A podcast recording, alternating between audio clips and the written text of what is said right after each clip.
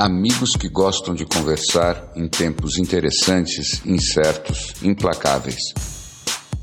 Com o futuro suspenso e o passado cada dia mais distante, estamos aqui estacionados na condição humana e na tentativa de fazer uma nova vida funcionar. Cada dia é um passeio na neblina e os elefantes estão soltos. Não usamos nomes, porque somos nós e somos ninguém. O que importa é a conversa e a vontade de gerar alguma luz. Mas temos aí alguns temas interessantes. Eu achei interessante o tema do relógio para o fim do mundo, porque não, não sobre o Doomsday, mas muito mais de entender. No início, a gente teve uma impressão muito grande de que ele, ele com esse movimento todo, ele iria para trás, né? Quando hum. os passarinhos voltaram a cantar e o céu voltou a brilhar, que, uhum. o, que o relógio ia ficar mais atrasado, né? Mas depois de eu ler aqui atentamente esse outro link que você mandou da conversa com o, do, do Harari, do Gordon, do, enfim, da, da turma toda ali, é, é impressionante como a sensação ali é de que não tem nada de positivo a acontecer, né? Você sabe que tem um detalhe interessante. Eu, eu fiquei curioso a respeito dessa história do relógio, eu fui dar uma olhada lá. E tem um, um aspecto curioso nesse relógio. Ele só, eles só mexem nele duas, duas vezes no ano. Então, por exemplo, quando estava lá na época da crise dos mísseis em Cuba, a crise aconteceu e acabou antes que mexessem no relógio. É. E a última Nossa. vez que mexeram no relógio foi em janeiro desse ano. Então, o, o relógio está no ponto mais próximo do fim do mundo, mas ao mesmo tempo, ele ainda não reflete nada do que aconteceu do Covid. Não, mas a minha grande dúvida é a seguinte: o que ele refletiria hoje? Pois então, boa pergunta. Aí que está. Eu acho, acho que a gente vai ter que saber isso daqui a algumas semanas, quando eles mexerem no relógio, porque eles pensam, eh, pelo que eu entendi, eles pegam o risco nuclear e o aquecimento global. Quer dizer, basicamente o relógio o que, que ele faz? Ele é um símbolo para dizer, na opinião dos cientistas, quão perto a gente está de se de se autodestruir de causar uma, através da tecnologia, uma, um apocalipse. Mas eu, eu entendi de uma maneira diferente. Pode ser uma, eu, eu entendi que o que ele mensura é, é, a capacidade que a gente tem de reverter um quadro a partir daquilo ali, ou pela iminência de um quadro nuclear, ou no caso do, do climate change, alguma coisa que cientistas ainda possam fazer para reverter, ou, ou não é isso? Mais ou menos, não. Eu acho que, que não. Porque, eu não acho exemplo... que o zero significa que os prédios vão começar a cair e as florestas pegar fogo. Eu imagino que deva ter uma, só uma mensagem de que we have ruined the planet, alguma coisa assim, ou não? Destruímos é... tudo e não tem volta. Eu, eu não sei. O que eu, o que eu tinha entendido é que nós estaríamos nos comportando de uma maneira que estaria, estaria nos levando mais ou menos para esse, esse abismo. Então, por isso, isso que. Desde isso que eu, eu entendi. E o é, zero significa o quê? O zero significa que, que acabou, ferrou. Point of no return. Ponto é, exatamente. Retorno. Isso, Exato. isso. Tá. Isso. Tudo bem. Então temos o mesmo entendimento. Isso, sim. Mas Bom, temos tá. cento, 100 segundos, é, pelo que diz o relógio. É, 100 segundos, exatamente. Pré-Covid, 100 segundos pré-Covid. Pré-Covid. Agora deve ter uns. Ou não, 50% ou tem, disso. É, ontem 120, hoje é meia-noite e cinco no relógio. pode ser. Também pode ser isso. Mas essa, essa história que a gente nunca teve tão perto de uma nuclear war por engano e que ninguém fala disso, é, eu acho que é algo que impacta esse relógio também. Né? A presidência do Trump, o, o, o, cara, o carinha lá da Coreia do Norte, o Kim Jong-un, a escalada Índia, Paquistão, nuclear, enfim. No mundo nunca se teve tão, tão próximo dessa, desse risco nuclear e não se fala mais nisso. Ó, eu, eu, a gente falou já das conspirações na, no episódio dos elefantes das conspirações. Vamos incluir as conspirações do bem também, não? Porque eu estou convencido de que sem a, a, supervisão de ETs muito evoluídos, nós já teríamos explodido esse planeta com, com bombas atômicas. Data limite, Chico Xavier. É, Teoricamente, é, 50 anos após 1969. É. Ou seja, em março de 2019, teoricamente, recebemos uma carta de alforria dos ETs amigos, uhum. nos permitindo viver mais um tempo por aqui, porque conseguimos não nos destruir nos 50 anos é. que se passaram. Podemos viver é, até o... 2023. Exato. Vocês ganham mais uns três aninhos aí. Mas é. vocês, vocês, não, na verdade, o cara viram... que deu, o cara que deu 50 anos falou assim: não, vamos, faz o seguinte, vamos dar os 50 anos, pelo simples, não dá uma margem de erro de três anos aí para ver se eles não vão se matar mesmo. Mas não sei se vocês viram aquele documentário que tem no Netflix que chama Unacknowledged, que fala, uhum. no, que, fala que todos os testes nucleares feitos fora da órbita, da órbita terrestre de alguma forma deram errado. E ele não, os foguetes não subiram, né? E você é. tinha, e tem aquelas, você vê aquelas luzinhas filmadas ali perto do foguete, como se tivesse sido uma intervenção. Isso. Ou seja, estamos é. sendo observados de perto, mas com o risco de também falar demais e, e, e tirar um pouco do conteúdo nosso... do, do, nosso especial é, conspiratório. Mas eu é, acho que tem uma coisa interessante desse, desse documentário, em especial, é eles mostram a capacidade hoje que o governo americano, as empresas de, de tecnologia aeroespacial e de defesa, né, tipo Lockheed Martin e Raytheon, teriam de simular um ataque extraterrestre aqui só com a tecnologia que eles têm hoje. E nós poderíamos criar mais Exatamente. um mais um eh, fator de medo aí para controle. Mas que também Exatamente. fique para o nosso é, e só, só uma, uma... Tema, esse... Fala, desculpe, fala. Não, fala. Só uma frase, uma frase para ficar como teaser dos elefantes conspiratórios é que um dos caras que criou a bomba no leito de morte fala: a próxima guerra vai ser contra os terroristas e depois terá uma guerra simulada contra os extraterrestres. Não tem uma coisa assim? Em algum momento desse documentário, um dos caras fala, fala que os americanos são profissionais em simular ataques para produzir guerras. Né? Os Estados Unidos é. são, são, são especialistas nisso. Mas eu te interrompi, Larry B. Não, é que abre tantas, tantas frentes que eu até já. Eu até me perdi dessa vez. Nem lembro onde é que eu estava. Mas tem uma coisa, uma coisa curiosa sobre essa história dos extraterrestres ainda, que é. Que, que, ah, já lembrei o que era. Tem uma coisa interessante que é o que o Jung falou quando apareceram os extraterrestres. Ele, na verdade, escreveu um pequeno livro sobre isso. Eu não concordo com a hipótese dele, mas era uma hipótese interessante. É, ele dizia que os, discos voadores eram símbolos, é como se fossem mandalas voadoras, e, portanto, símbolos da totalidade, que os seres humanos estavam começando a, a projetar no céu, porque eles precisavam sair daquela fragmentação absurda que tinha sido a, a Segunda Guerra Mundial.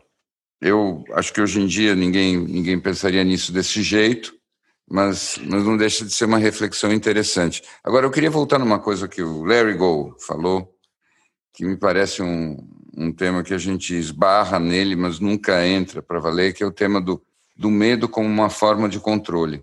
Vocês sentem isso na, na vida de vocês, de alguma forma, se manifestando? Vocês se sentem, vocês, ou já se sentiram controlados através do medo? alguma situação ou alguém inspirando medo e dessa forma controlando? Nossa, eu acho que eu precisaria de dias para responder essa pergunta, para lembrar de todos os eventos onde a gente passou por isso. Não tem dúvida nenhuma que eu acho que tem uma referência interessante que vem a partir do 11 de setembro, mas acho que o 11 de setembro é o que tornou isso mais óbvio e mais na moda, né? Uhum, e a uhum. gente vem uh, sempre se submetendo a privações das mais variadas, uh, seja de liberdades individuais, seja de invasões em vários aspectos da nossa vida, é sobre a, a bandeira da, de estar protegido, né? Seja pelos uhum. governos, empresas, famílias. Mas isso acho que vai um pouco em linha com o que a gente discutiu no último episódio da, da questão do, dessa sociedade que precisa de um pai, né? Então ela sempre está precisando uhum. de proteção e se submete mais fácil a isso. Não uhum. sei se é nessa linha que você estava perguntando. É, é sim, e, e, e, claro, é que eu continuo com, com essa questão, porque no fundo, para mim, eu, onde que eu estou querendo chegar numa resposta que eu não tenho? Vou formular assim: será que é possível educar sem medo nenhum? Estava pensando, inclusive, na Olga agora que que obviamente não tem medo de mim e, portanto, faz o que quer. E eu fico me perguntando se, se quando a gente se torna educado, de certa maneira, a gente não introjetou necessariamente, em alguma medida, uma memória de medo, e é por causa dessa memória de medo que a gente se torna educado. Será que é possível a gente se conter nos nossos impulsos sem medo? Essa que é, é, é a grande pergunta, porque se não for possível, então, de fato, todas as formas de controle exterior, todas as, as figuras de autoridade, de alguma forma, elas têm que impor medo mesmo para conseguir manter, manter seu poder. Larry Snow, cuidado com a resposta que você vai dar, porque pode ser uma grande armadilha para transformar é. esse episódio num episódio psicológico. The trap. Ele está puxando a bola para o campo dele. Psychological trap. The Momento. Não, vamos sair, vamos sair do psicológico já, já. Não, não, não, mas eu acho essa pergunta boa, porque eu, eu comecei a pensar na minha vida, e é engraçado que na hora que você falou da Olga, eu estava pensando naquela figurinha que eu tenho na minha casa, que é o Caju. Uhum. E o Caju, nesse ano de vida dele, todas as broncas que ele tomou, ele simplesmente achou que eram uma grande piada. Enfim, não sei se vocês já viram aquele filme que, que fala com a voz de cachorro quando tem um, um, dono, um dono do cachorro brigando com o cachorro e o cachorro fala assim: Oh, Daddy's in the mood for a play. E o cara. Sempre quando, ele, quando o cara voltava de um happy hour ou qualquer coisa assim, o cachorro sentia o cheiro do álcool e falava: quando o papai chega com esse cheiro, ele geralmente ele volta com mais vontade de brincar ainda. Isso me fez pensar que, para você, a gente já falou disso aqui antes, mas para você existir, você precisa de fronteiras. E eu acho que essa fronteira, para você ser um ser completo, você precisa entender quais são os seus limites. E eu, eu te devolvo a pergunta, Larry B. Existe uma forma de você colocar limite, a não ser atravessando ele e tomando um setback? Porque o que eu vejo com o Caju é que ele não vê limites em nada, porque é, nessa política de treinamento em que tudo pode, que você só tem que atrair, atrair o foco. É, eu sei que é muito é, redu, redutório falar da psicologia humana através dos cachorros, mas foi o meu jeito de sair da cilada psicológica. Ou uhum. não. Você está querendo dizer o seguinte, que... existe alguma outra forma de educar que não seja pavloviana? pavloviana? É, e que você ensina a dar limites, porque eu acho que o limite é essencial, sem você sentir alguma dor, ou alguma repulsa, ou qualquer coisa contra ao você atravessar aquele limite? É, eu acho, acho complicado. Eu tendo a achar que, que essa resposta ela vai virar um trap para nós todos, nas consequências dela, sabe? Porque tem sempre aquela coisa uma criança pequena, ela tem que se submeter a algum tipo de limite antes mesmo de entender o limite. Então, essa história de que você vai chegar para uma criança pequena e explicar atentamente e pausadamente todas as razões pelas quais ela não pode fazer alguma coisa, é praticamente impossível. Eu tenho um pouco a impressão de que nem todo medo é igual. E eu estou elaborando isso agora enquanto eu converso com vocês nem todo medo é igual. Eu tendo a achar que quando você tem medo de alguma coisa concreta, isso é muito diferente daquele medo da ameaça psicológica. Aquele medo imaginado é bem diferente do, do, do medo real. Eu sempre me volto para aquele exemplo da educação japonesa, que a mãe usa o pai de de bicho-papão e o pai nunca faz nada, mas os filhos ficam mortos de medo que o pai tome alguma atitude algum dia. E essa imaginação do pai bravo é, é muito mais eficaz do que qualquer surra de cinto que, que o pai japonês pudesse ter dado. Então, eu tenho a impressão que aquilo que a gente imagina é muitas vezes pior do que aquilo que a gente vive. Então, talvez seja possível limite, que seja um limite concreto, sem uhum. necessariamente que seja através do medo psicológico. Eu vejo algumas, algumas pessoas que crescem com mães que põem medo. E essas pessoas são as mais travadas. Ou seja, as pessoas mais travadas não são aquelas que apanham ou aquelas que, que, que levam broncas incríveis ou que ficam de castigo. As mais travadas são aquelas cujas mães ou, ou os pais metem medo. Então é quase como se o Hitchcock fosse a forma de, de, de limite mais, mais extremo. Não sei se faz sentido para vocês. É, eu não sei, estava pensando um pouco hoje, é, por acaso, dentro da, da maratona de filmes, eu estava assistindo aquele filme do Jamie, Jamie Foxx, que ele está no, no Corredor da Morte de uma prisão no Alabama. Não sei se chegaram a assistir esse filme. Não. É um filme, acho que é o último filme dele, com ele e com aquele, acho que é o Michael, Michael Jordan, não o atleta, que o cara que fez o, a sequência do Rock, o Creed.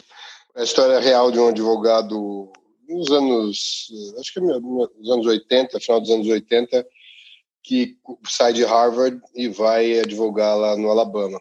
Mas estou falando disso de graça, monta aquele, aquele uh, Innocent Project. E eu estava falando porque essa, é, eles refletem ali muito o que é o medo dessa do dia da sentença quando você está no corredor da morte. E é, um, é, uma, é uma mensagem que basicamente pode chegar qualquer dia, né? marcando para ali para frente muito rápido o dia que você vai morrer. E, ele, e eles mostram muito essa questão de, do que acontece entre esses dias onde você recebe a mensagem até o evento em si e tal. E, e esse medo angustiante, né?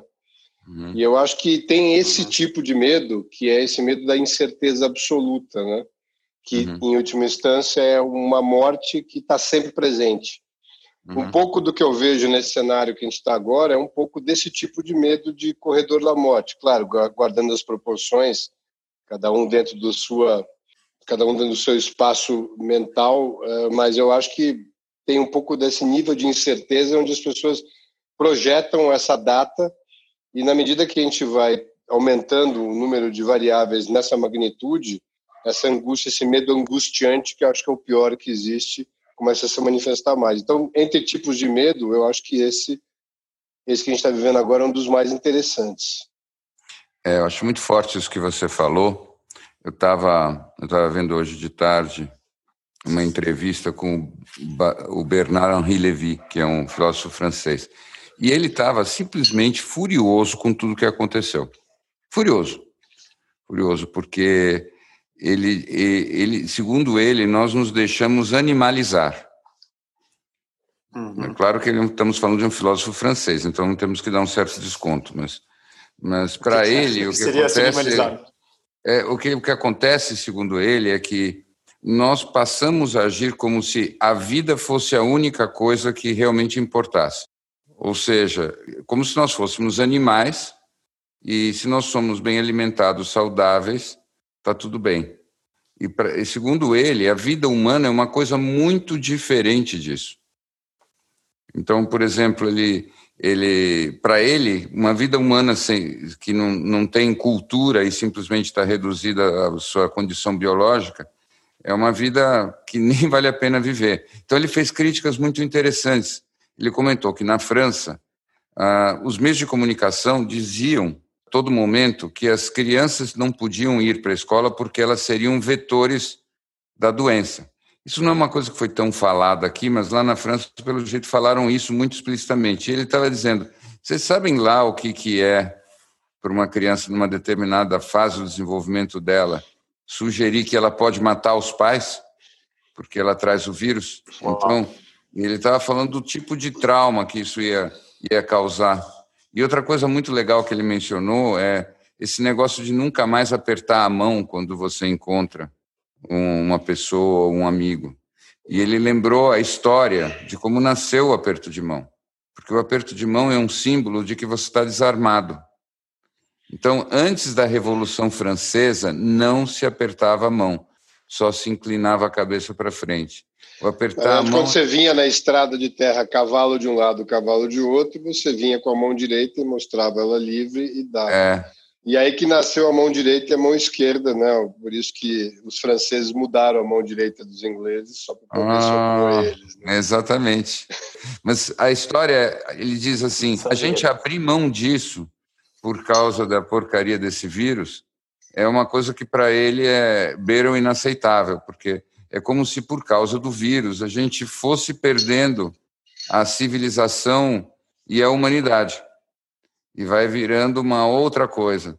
Então, e ele diz o quê? Ele diz justamente que tudo, tudo acontece porque nós, voltando para o que o Gol estava falando, nós deixamos a morte virar uma coisa completamente técnica e fora do nosso horizonte. Então, quando chega um vírus que fura, porque ele é muito pequenininho, o firewall da nossa civilização, e a possibilidade da morte, com a imprevisibilidade que ela tem e o mistério que ela representa, invade a vida cotidiana de todos nós, o segundo ele, o que aconteceu é que nós entramos em pânico e enlouquecemos. E nos comportamos de uma forma é, que ainda vai demorar muito tempo para ser entendida. Ou seja, é só enquanto a gente tem um horizonte de morte como uma coisa possível, é que nós podemos ter uma vida humana. Do contrário, nós somos só, segundo ele, animais bem alimentados, guardados dentro de um, de um curral. Forte, né? Eu acho que esse ponto que você está falando é muito relevante, porque o que a gente conversava um pouco antes, os, os vários níveis de impacto psicológico que isso vai ter no curto, médio e longo prazo é absolutamente imprevisível, né? E, e como isso vai impactar nos comportamentos sociais daqui para frente. É, a gente conversou isso alguns episódios para trás, não sei se vocês lembram, onde a gente dizia qual vai ser o critério hoje para você se sentir seguro para atender um, uhum. um, um, evento social ou até uma reunião presencial, esse tipo de coisa, uh, e como você realmente não pode impor uma percepção de segurança para ninguém, né? Cada um. E aí vai muito dessa questão do psicológico de cada um, como é que está lidando com a história. Eu, eu tive recentemente, numa das minhas saídas de casa aqui, rápidas, soube de um encontro de médicos, todos eles, inclusive, mantendo uma distância razoável, mas não, não considerada segura, onde eles discutiam abertamente de, de como, para a comunidade, alguns aspectos da comunidade médica, o grande impacto disso eram as outras doenças que não estavam sendo tratadas. Vamos dar um exemplo: mamografias que não estavam acontecendo no Hospital das Clínicas, que vão ter um impacto gigantesco e talvez até maior para o grupo específico ali, né, em número de pessoas afetadas do que o Covid. E como nós nunca nos recuperaríamos disso. Então, estou só dando uma ideia de como como as percepções são completamente diferentes, né? E eu não sei como você vai trazer isso para uma média móvel de, de comportamento. Hoje saiu uma matéria no New York Times falando exatamente disso, que o quanto cuidar do, do Covid ajudou a alastrar outras doenças. Que era exatamente isso. Ao você não cuidar de todas as outras coisas, enfim. É, mas, mas o meu você... ponto vai até um pouco além disso. Né? Meu ponto vai só para mostrar é. como, como as percepções são completamente diferentes. Como é que você vai uhum. imaginar uhum. o que passa a ser resultante disso em termos de comportamento social? É, até o próprio link que você deu, que você deu mais cedo, uhum. que fala das entrevistas uhum do com Harari e Gordon Brown, eu anotei algumas aqui que eu achei mais interessantes. Não tem, uhum. não existe uma unanimidade, mas não existe nada nem parecido entre as projeções de cada um deles. É muito interessante, né? É. Para pós-Covid, nem você não consegue passar uma linha que passe por todos eles. Nada, nada. Então, estamos falando de, de referências em teoria de pensamentos aqui, é, que que são que servirão de referências para muitas outras pessoas provavelmente. E dos quase 20 entrevistados aqui, acho que não tem nenhum que concorda entre si. é, e uma delas fala é como se nós tivéssemos voltado para o século XVI é. ou XVII. E eu achei maravilhoso, porque no fim É exatamente isso. Voltamos numa, numa época em que as pessoas realmente, a gente já falou muito disso, mas em que os especialistas não podem falar que sabem alguma coisa. É, eu acho que a gente voltou para um, a gente voltou é para o sétimo selo do Bergman. Vocês lembram desse filme? Esse filme é a quem tem que todo mundo tem que ver esse filme umas três vezes. O primeiro para dizer what, o segundo porque eu quero entender esse negócio e o terceiro para rever depois de uns anos porque ele é, um, é como se fosse assim um, uma régua que mede a tua maturidade.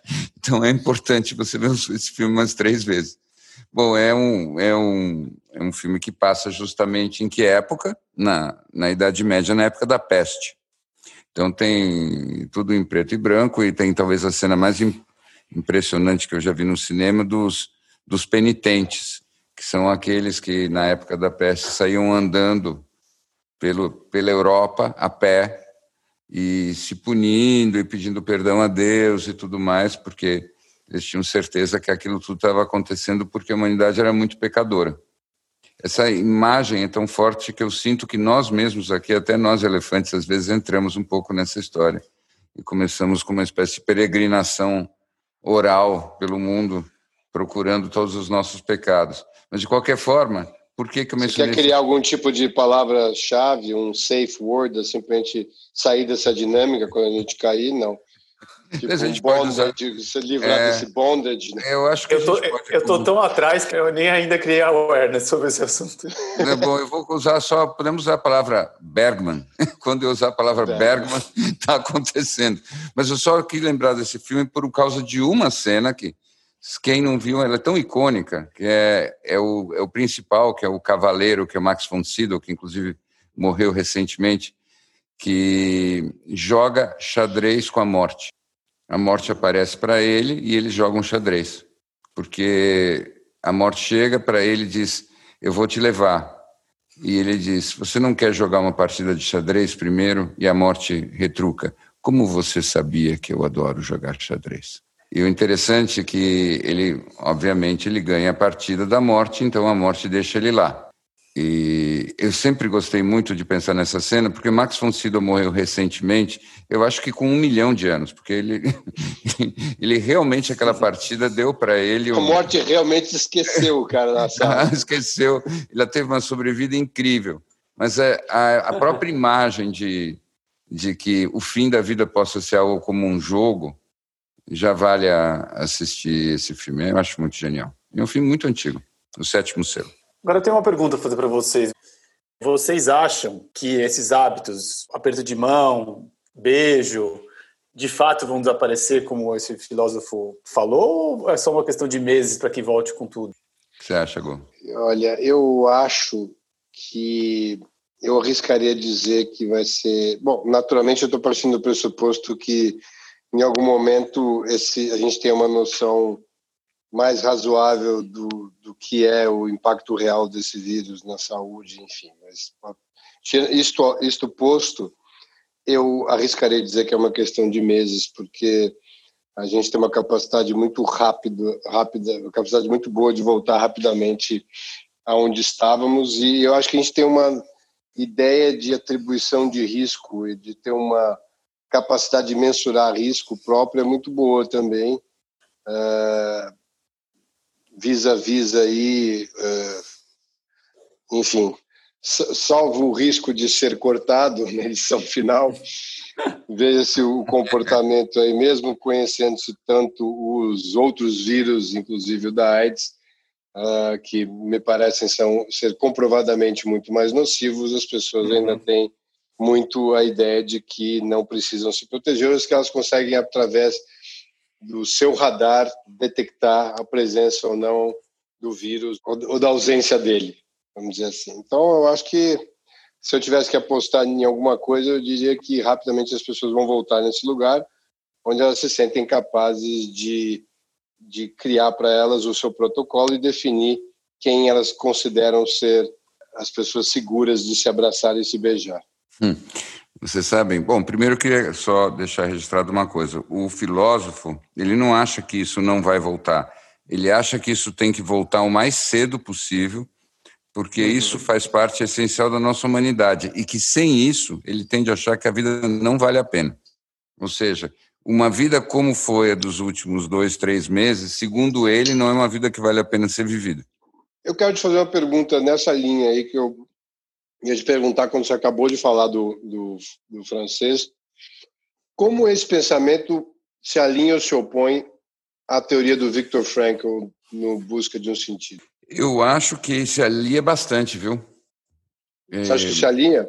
Eu acho que sim, eu acho que sim, porque o que, o que eu acho que o Victor Frankl estava sempre falando era a necessidade de você ter um sentido. Mas esse sentido, ele tem que ser criado individualmente. E o problema que eu acho que o Bernard Levy está puxando e que muitas vezes me pega, não é, obviamente, você resolver que você tem que ficar em casa e você tem que se, se proteger e tudo mais. Mas é o fato de que. Mesmo que você geral, encontre sentido nisso? Como? Pois então, aí é que está. É, o ponto todo é você não desenvolveu isso como, como um caminho de sentido individual seu. Simplesmente você uhum. recebeu essa indicação, essa ordem, todo mundo vai para casa, vamos lá, obedeçam. E aí tem um, um discurso generalizado a respeito de do que, que é melhor fazer e pronto. Então, o, é muito difícil quando você tem um, um, uma diretriz tão autoritária, ainda que benévola, e ela é benévola e ela é benigna, ninguém duvida disso na, na essência, mas quando você está simplesmente é, obedecendo uma indicação desta forma, não dá muito para você desenvolver aquilo que o, o Viktor Frankl dizia que era a experiência do sentido que justifica tudo. Ou seja, você pode até, num segundo momento, caso a caso, encontrar esse sentido, ou não. E nós temos observado isso. Nós temos conversado sobre isso um monte. Cada um de nós está tendo que encontrar o sentido para a própria experiência. E uns encontram mais e outros encontram menos. Então, o que, que o, Bernard Levy está dizendo? Em princípio, a gente perdeu sentido com esse confinamento. A vida ficou muito empobrecida de sentido, além de todos de, de apertos de mão e abraços e tudo mais. E por causa disso, muitos de nós estamos meio apáticos. Eu tenho observado isso, não sei se vocês notam isso também. Agora, não, só completando a, falando da tua pergunta, sabe qual é a minha resposta? Eu aposto que no momento que tiver uma vacina, eu, eu quero crer que a vacina vai vir, uhum. eu tenho esse otimismo. Eu acho que quando tiver uma vacina, mesmo que ela não seja assim 100% garantia de nada, porque eu acho que nada é, o que vai acontecer não é que vai voltar o, o abraço ou o aperto de mão. Eu desconfio que em vários lugares do mundo, inclusive o nosso aqui, o que a gente vai viver é uma espécie de carnaval de Salvador, de 300 dias ininterruptos. Todo mundo na rua se esfregando, se beijando, se lambendo mesmo.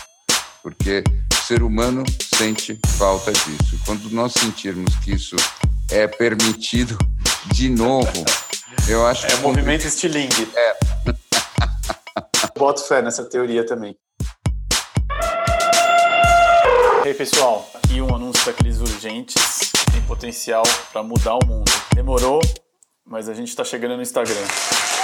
A ideia é ter um canal que a gente possa trocar, bater papo, falar com os nossos amigos que agora já são do mundo inteiro, colocar umas novidades e alguns conteúdos diferentes. Passa por lá, segue a gente, manda uma mensagem. A gente adora receber feedbacks, sugestões, críticas e elogios. A gente ainda está aprendendo, versão beta total. Mas com a ajuda de amigos, a gente tem certeza que vai ficar super legal e vai ser o melhor lugar para a gente se encontrar para trocar ideia. E se você tiver qualquer dica, manda para a gente. A gente adora, inclusive esse anúncio aqui já é contribuição de uma amiga nossa de lá. Segue a gente, pra gente. A gente, a gente ainda tá aprendendo. Segue a gente. Se você quiser receber os próximos episódios dos Elefantes em primeira mão, passa no nosso site e deixe seu e-mail. elefantesnaneblina.com.br E obrigado por nos ouvir até aqui. Até mais.